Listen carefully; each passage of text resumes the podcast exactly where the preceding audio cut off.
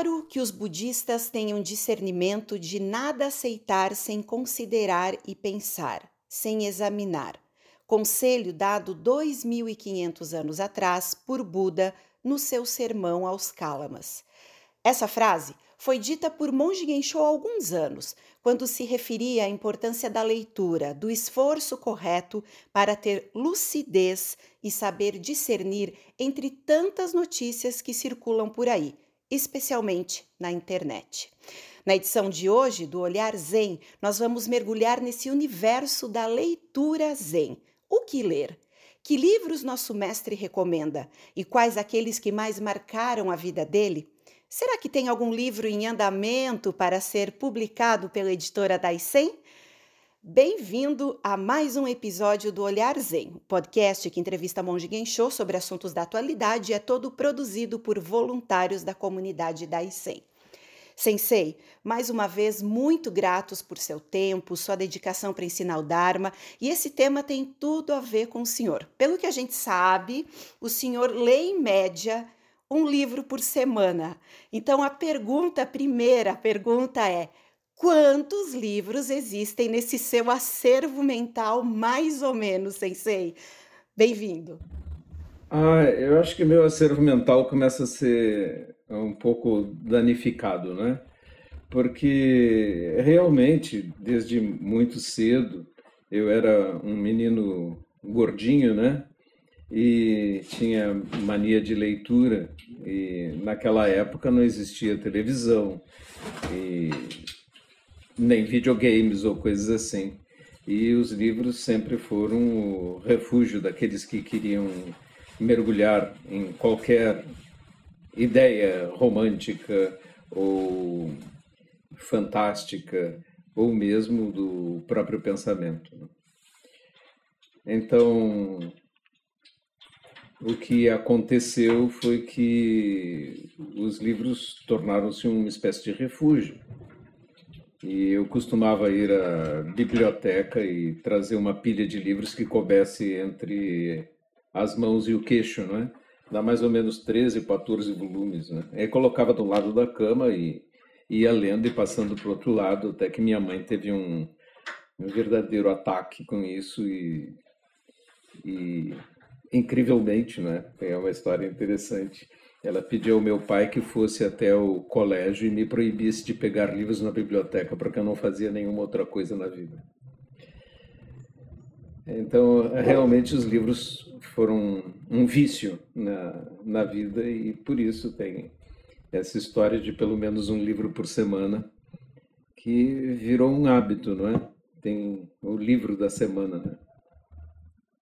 E há muitos livros que eu não li é, mesmo que eu contabilize aí por volta de 3 mil volumes, é uma quantidade enorme de coisas que eu deveria ter lido e que não li, não é? E tenho sempre essa sensação de estar deixando para trás e ser impossível, na verdade, ler o que se gostaria de ler. Eu acho que essa é a história básica, não é? Mas, é, como eu disse, é uma certa deterioração da memória, acho, com o tempo. Porque já me aconteceu de pegar um livro e começar a, a ler e me dar conta que eu já li aquele livro. Né? Então, então, isso significa que você começa a esquecer. E até pode ser possível começar a ler de novo livros que você leu antes e de repente dar-se conta que é outro livro diferente do que você leu antes.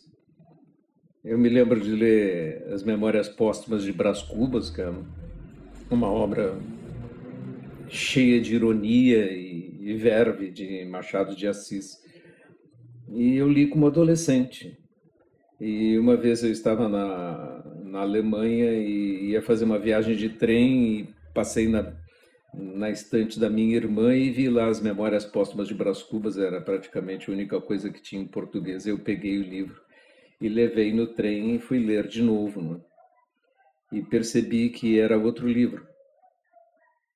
Porque eu havia mudado tanto nesse tempo que as coisas que eu não entendia, as ironias que eu não entendia sobre a vida, é, como adolescente, de repente agora com 40 anos me eram transparentes. Né? Então é possível ler de novo livros que você já leu e serem livros diferentes, porque sua mente é diferente. Sensei, é, de alguma forma o senhor acha que esse seu gosto pela leitura, essa sua busca por informação, é, que o senhor é, sempre cita, né, que é uma das formas de nos tornar mais livres, né? Afinal de contas, somos menos manipulados quando temos mais informações. De alguma forma influenciou para o senhor ter chegado até o Zen budismo, a prática zen budista, por exemplo? É, com certeza, porque à medida que você adquire informação, você se torna mais cético, não é? Então, mais crítico. E isso naturalmente me afastou das religiões, porque não conseguia aceitar as crenças, não é? Embora eu tivesse um impulso religioso forte e tivesse procurado de tudo, desde o espiritismo a religiões evangélicas, etc. E de repente, quando eu ouvi eh, sobre o Zen e vi a primeira palestra de um monge Zen, apesar da referência literária que já tinha antes a respeito do assunto, a minha ideia foi, pela primeira vez, alguém não está tentando me enrolar, não está tentando me incutir alguma crença, não quer que eu acredite em algo simplesmente por acreditar. E isso foi o que me fisgou para o Zen. Essa, como você falou, liberdade, né? a liberdade de pensamento e a liberdade de crítica o fato de você não ter que aceitar as coisas tais como lhes são ditadas por alguma autoridade, que é exatamente como você citou do Kalama Sutra, o que Buda diz, né? não aceitem algo porque alguém importante disse, porque ele tem uma autoridade ou porque é famoso e não acreditem em mim, diz ele. Testem e experimentem. Esse convite à crítica do próprio aluno é muito, muito relevante. É uma história em que Buda encontra pela primeira vez Shariputra e pergunta a Shariputra: Você acredita em mim? E Shariputra responde: Não. Estou, na realidade, investigando, estou criticando, estou pensando. E esse aluno brilhante, Shariputra, é, torna-se um dos principais alunos de Buda. Buda gosta muito da sua resposta. Não, eu não acredito. Eu estou investigando, estou pensando por mim mesmo. Eu não abandonei a mim mesmo em prol de uma crença. Sensei, em 2021, segundo aqui dados do Sindicato Nacional dos Editores de Livros, nós tivemos um crescimento de quase 30% na quantidade de livros vendidos em todo o país em comparação com o ano anterior, de 2020. Foram mais ou menos 55 milhões de obras vendidas. A pergunta é: em meio a tanta oferta de leitura, em meio a tanta informação que o próprio Shariputra, claro, na época a, a, a, o acesso era muito menor a esse tipo de informação que a gente cita aqui, né? Hoje a gente tem uma oferta muito grande. Em meio a toda essa oferta, como a gente fazer uma boa seleção de obras para que a nossa investigação de fato vá pelo caminho correto, o caminho dessa liberdade e não o caminho oposto? Que pode ser uma cilada também, né, Sensei? É, realmente, eu não acho uma coisa fácil, porque você precisa ter um nível de informação e experiência para, por exemplo, entrar numa livraria e escolher um livro. Eu diria que mais de 90% do que está ofertado não vale a pena ler de jeito nenhum. Em geral, os best-sellers, é, com algumas exceções, são leitura ociosa, não é? Simplesmente leitura de divertimento e que não acrescentam grande coisa a você.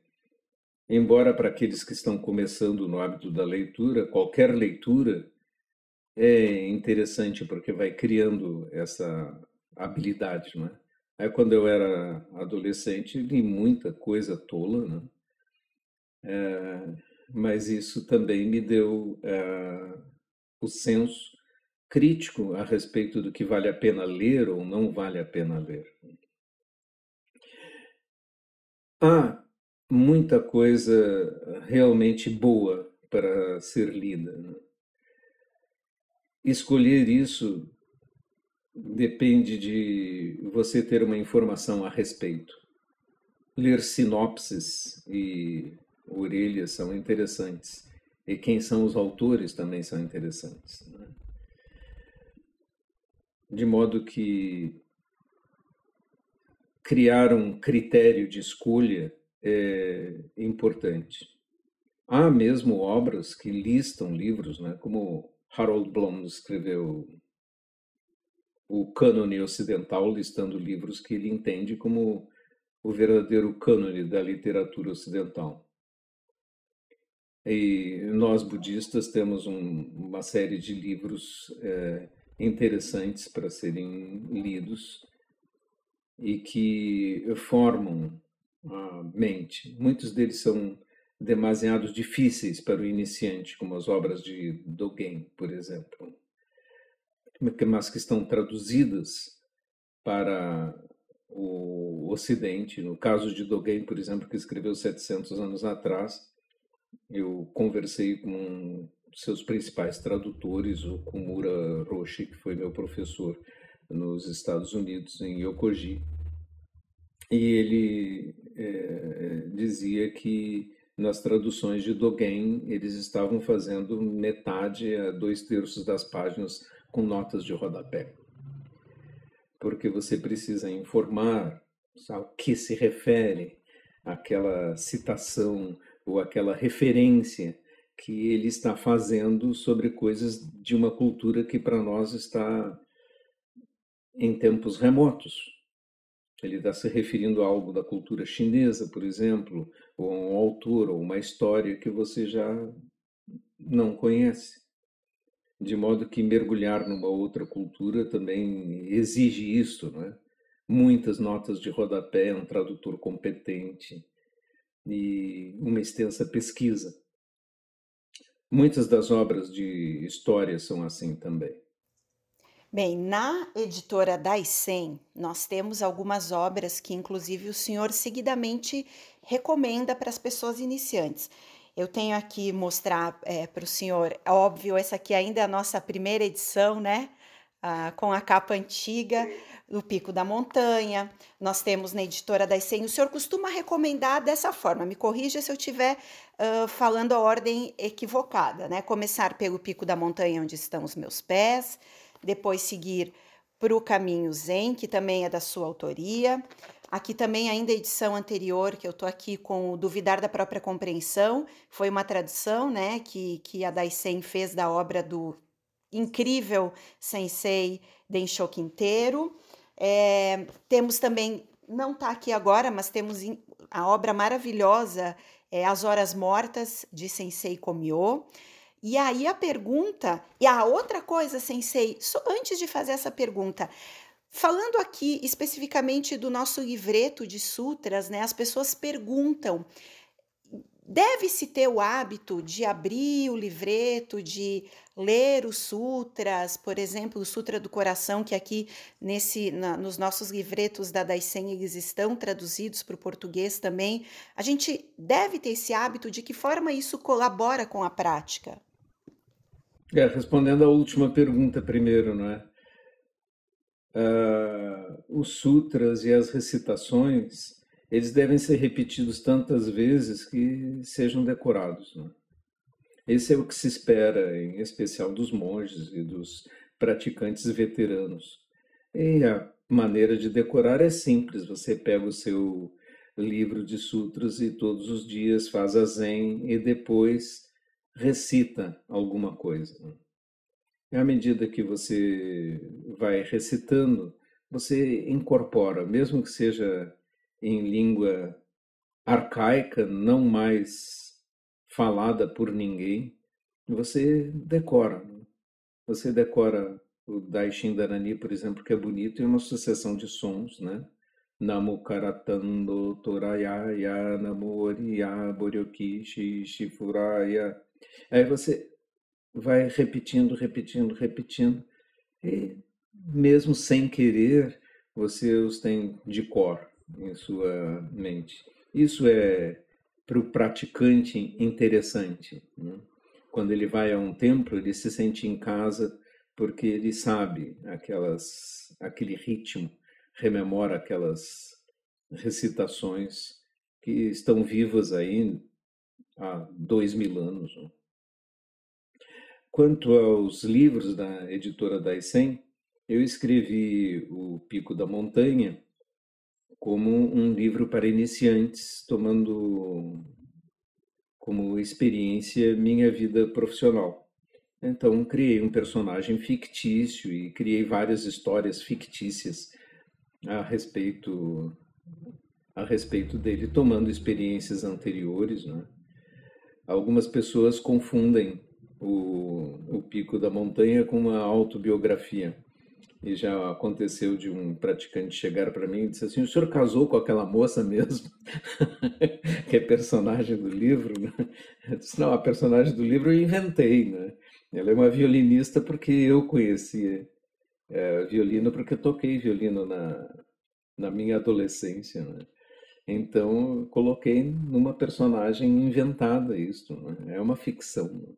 Não é uma autobiografia.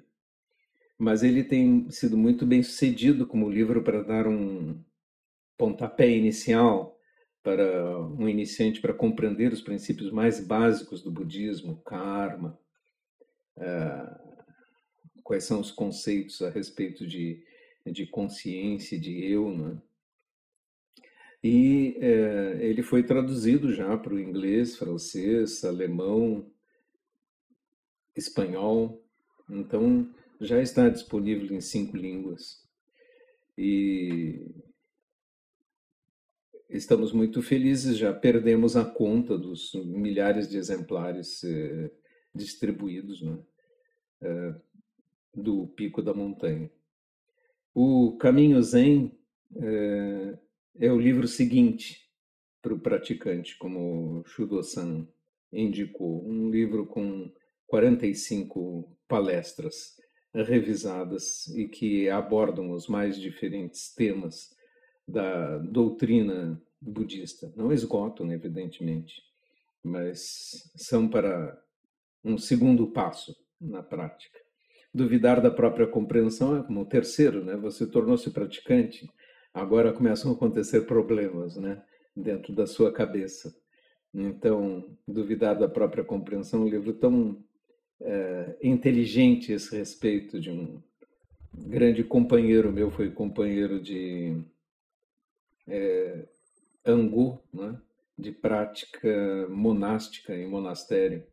E, como eu disse, é, quando estávamos nos Estados Unidos, no monastério de Yokoji, sentamos por aí umas 500 horas lado a lado. Né? Ele sentava ao meu lado direito e passamos todas as vicissitudes que você passa no trabalho e vivendo em temperaturas abaixo de zero. Estávamos no monastério a dois mil metros de altura. E ambos ficamos doentes em algum momento e um cuidou do outro e, e de modo que você cria nesse com essa vivência um, uma sensação de irmandade. Né? Então ele é um, uma pessoa importante para mim. Vai estar aqui em, em, outubro também. E quando eu serei é, colocado na posição de abade do Daisenji. E em fevereiro ele será abade do primeiro templo da Colômbia. Então, na história do, do Zen na América do Sul, estamos uh, fazendo um papel daqueles que começaram a desbravar o caminho, né? E então esse livro Duvidar da própria compreensão é altamente recomendável como terceiro livro para o praticante. As Horas Mortas já é uma aventura dentro da mente de Sensei Komyo, que é meu sucessor e é realmente um grande professor do Zen, uma pessoa com uma realização espiritual. E ele é um poeta e um artista plástico também, uma pessoa de múltiplos talentos. E o livro, em grande parte, são poesias, né? e as poesias permitem ir além do que as palavras parecem significar. E por isso é importante. Fiquei sabendo, um passarinho contou pra gente que tem algumas obras no forno para serem lançadas eh, pela editora da ICEM. O senhor pode adiantar para a gente? Nós estamos agora em junho de 2022, para quem está nos ouvindo em outro momento, mas agora em junho de 2022, o que nós temos, eh, Sensei, para ser lançado pela editora? Nós temos uma edição sobre o Sutra do Diamante, com comentários, né? É, que eu escrevi faz tempo. E teremos o Pico da Montanha 2, que está meio realizado, né? E estamos ampliando os, o seu escopo interno, porque é um livro que é uma espécie de continuação do Pico da Montanha. Porém, o personagem do livro aparece já como um personagem imaginário escrevendo cartas sobre sua realização espiritual. Porque eu pretendi explorar os dez passos do boi através da perspectiva interna, como se uma pessoa estivesse escrevendo a respeito de sua própria experiência. E, além disso, uh, ilustrando o livro com textos e cartas de alunos falando sobre suas próprias experiências espirituais nos mais diferentes lugares, até no deserto do Atacama.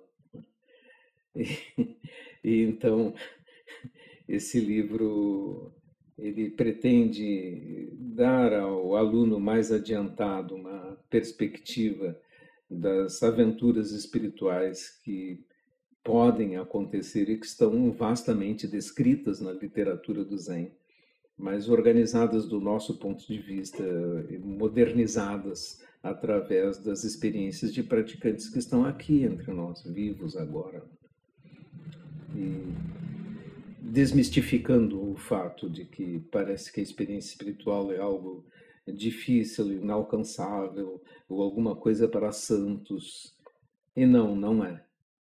E então podemos usufruir disso e ver as possibilidades que nós próprios temos nessa aventura. Né? E o livro escrevi também parte em primeira pessoa, com experiências pessoais minhas mesmo narradas. E daí isso fica bem claro, de modo que espero que não se confunda ficção com a realidade é, no futuro, à medida que as pessoas se deem conta é, claramente desses, desses fatos. Ainda tem mais um livro que estou esquecendo, cujo material bruto está pronto, porque ele provém do fato de eu ter passado um ano e pouco percorrendo os 57 mestres do Denkoroku, que é a história da transmissão da luz de Shakyamuni Buda até Keizan, aí pelo ano 1300. E essas histórias clássicas não tinham um comentário. Então eu as relatei uh, sábado após sábado durante um ano e comentei e expliquei as experiências que estavam sendo narradas. E essas 57 palestras formam o corpo desse segundo livro, é, Comentário sobre o Denkoroku. Esperamos lá no, pelo fim do ano tê-lo pronto. Né? E nós, seus alunos, estamos ansiosos por lê-los também. Sensei, é, quando a gente pensa em, em literatura zen, a gente pensa em sutras, acho que é um, um outro passo, né? Porque é um passo um pouco mais difícil. Como o senhor fala, o próprio Denkoroku é uma obra que, se não tiver um mestre explicando, provavelmente a gente, como praticante leigo, vai ler e não vai entender ou entender equivocadamente muita coisa. Nesse sentido, nós temos inclusive os cursos dentro do SED, né? É, dentro da, da estrutura da Daisen, que vão nos, é, nos levando pelo estudo dos sutras de uma forma muito bonita e muito consistente. Mas a pergunta é: qual a real importância da gente aprofundar nesse tipo de estudo? É, a gente sempre cita que a base do Zen é o Zazen, essa é a ênfase principal da prática, mas a gente vem percebendo ao longo do tempo que a leitura, é, o estudo de sutras e dos textos corretos, da forma correta, também pode nos ajudar a dar pequenos saltos na prática, né, Sensei?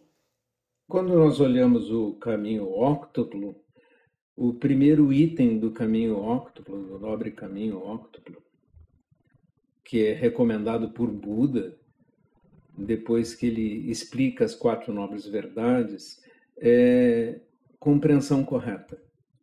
Então nós temos que compreender corretamente os princípios doutrinários, né?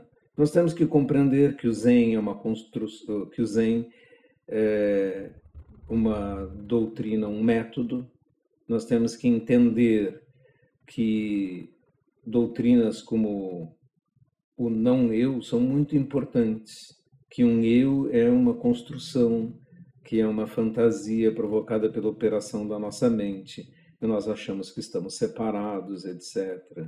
Então, esses princípios, como da impermanência, do não eu, são uh, extremamente importantes para o praticante correto do budismo.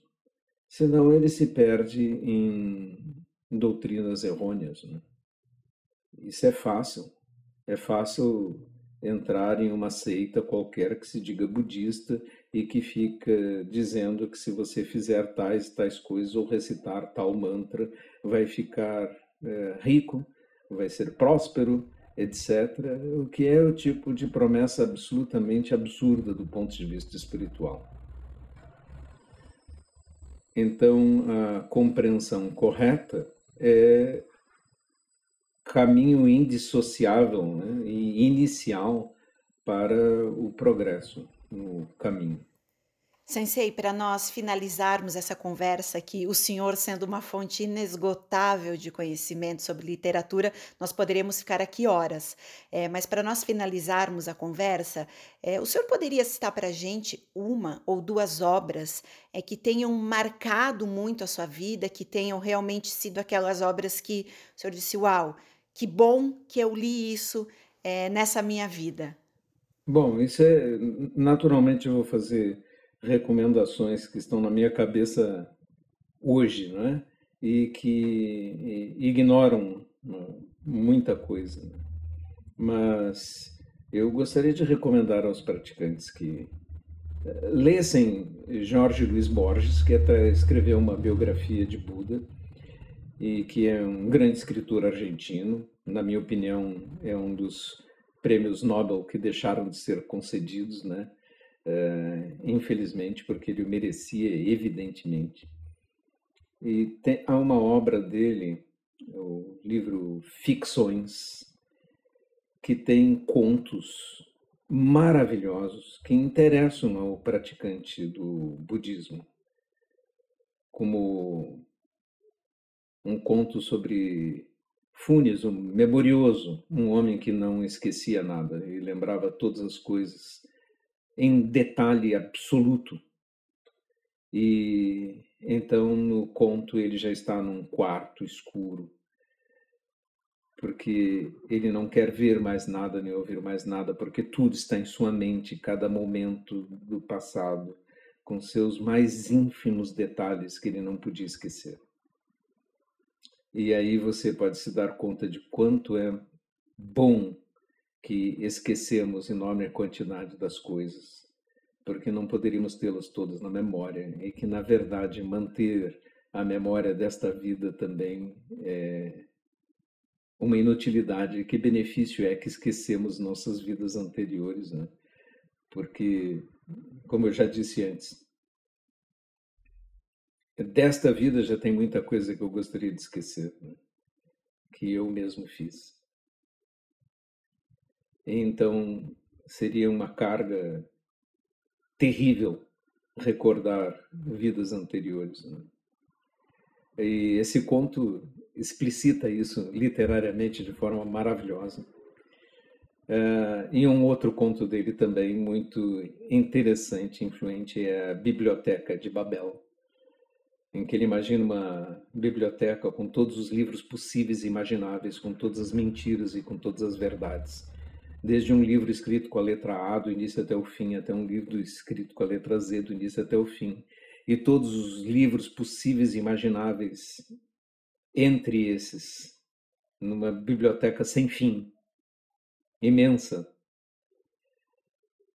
E, de certa forma, nós temos hoje né, a internet. É impossível você distinguir na internet entre seus bilhões de textos, quais valem a pena ler ou não. não é? E você precisa de editores para isso. De modo que também nós poderíamos pensar, precisamos de mestres que nos digam o que vale a pena ler, o que não vale a pena ler. Não? É? Porque o trabalho dessa escolha é incrível. E você não pode facilmente distinguir as verdades das mentiras, porque elas estão todas misturadas. Então precisamos de guias né, para nos orientar, pelo menos parcialmente. Então a Biblioteca de Babel é um livro, é um conto interessantíssimo para um praticante do, do Zen. Ele, ele é tão difundido que pode ser facilmente encontrado na internet, você não precisa comprar o livro. Basta escrever a Biblioteca de Babel e você vai ver o conto inteiro. Facilmente vai encontrá-lo. É, no Zen existem livros como os de Shunryu Suzuki, Mente Zen, Mente de Principiante, que é imperdível. É, existe Retornando ao Silêncio, de Katagiri é, Sensei, também um livro que vale a pena ler, está disponível em português.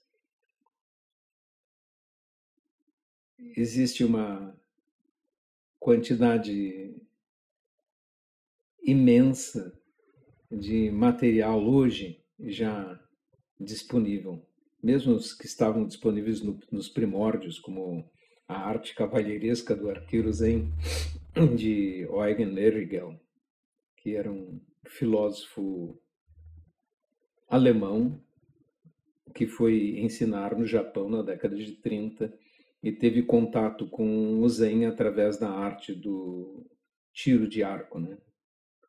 do arco e flecha.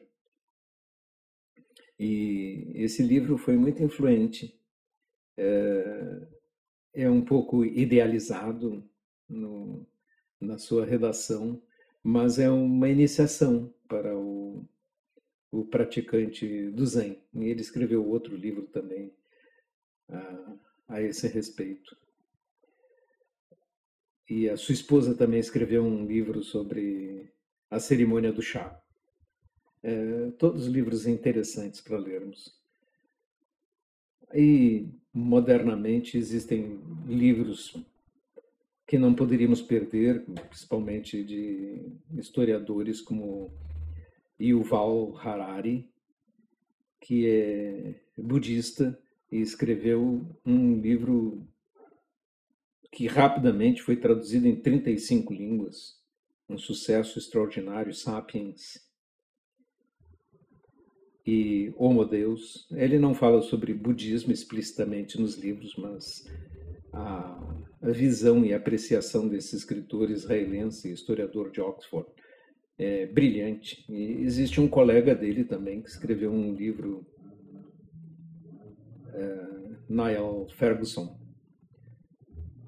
que escreveu Civilização, comparando Oriente e Ocidente de forma brilhante. Tem uma pesquisa maravilhosa. Aliás, todos os livros de Niall Ferguson valem apenas valem a pena ser lidos, né?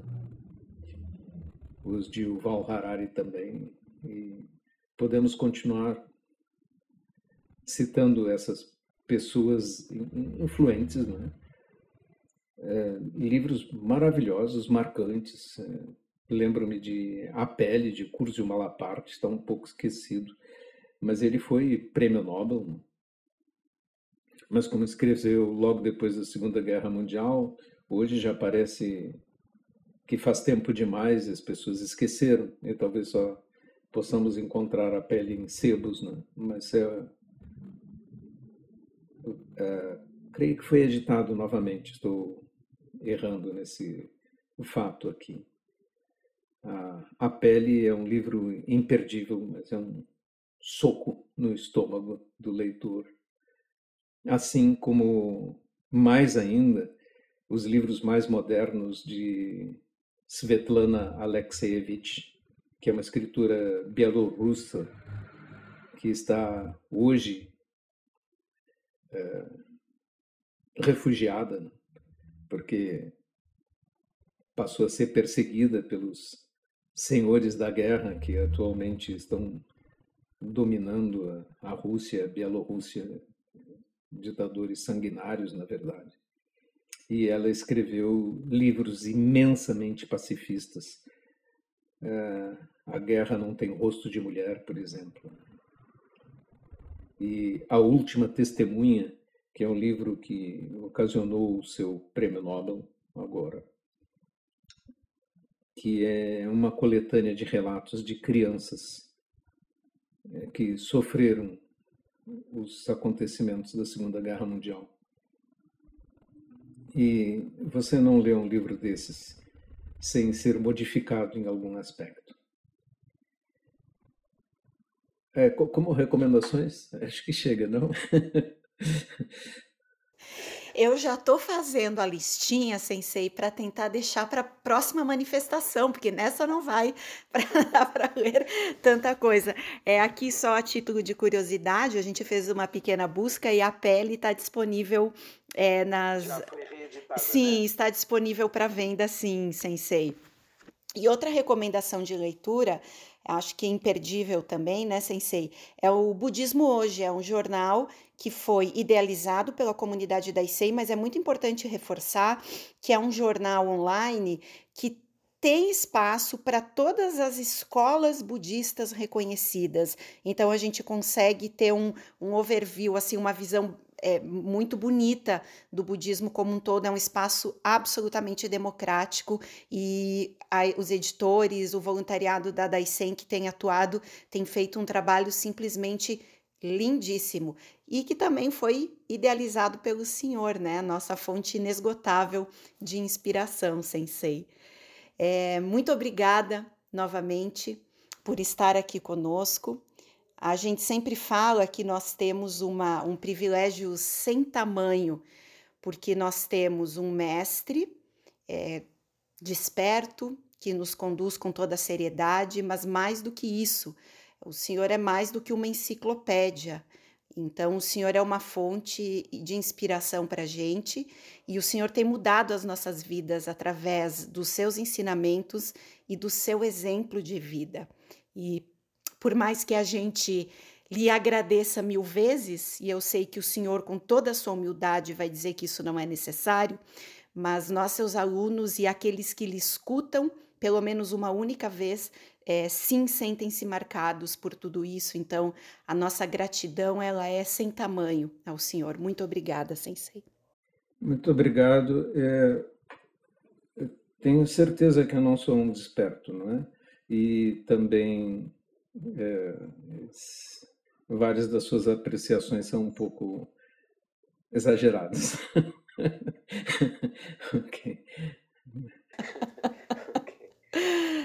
Sensei, muito obrigada. E para as pessoas que queiram buscar sobre as obras da editora Daisen, a nossa dica é que baixe o aplicativo Zen Daisen, disponível para iOS, disponível para Android, porque lá a gente também tem um link de acesso à loja Daisen, onde é possível encontrar todas as obras que nós citamos anteriormente e também as que virão ainda dentro da, da comunidade da editora Daisen. Muito obrigada a todos pela companhia em mais esse Olhar Zen e a nossa dica de hoje, então, pratique Zazen e leiam as obras corretas. Um grande gachô a todos.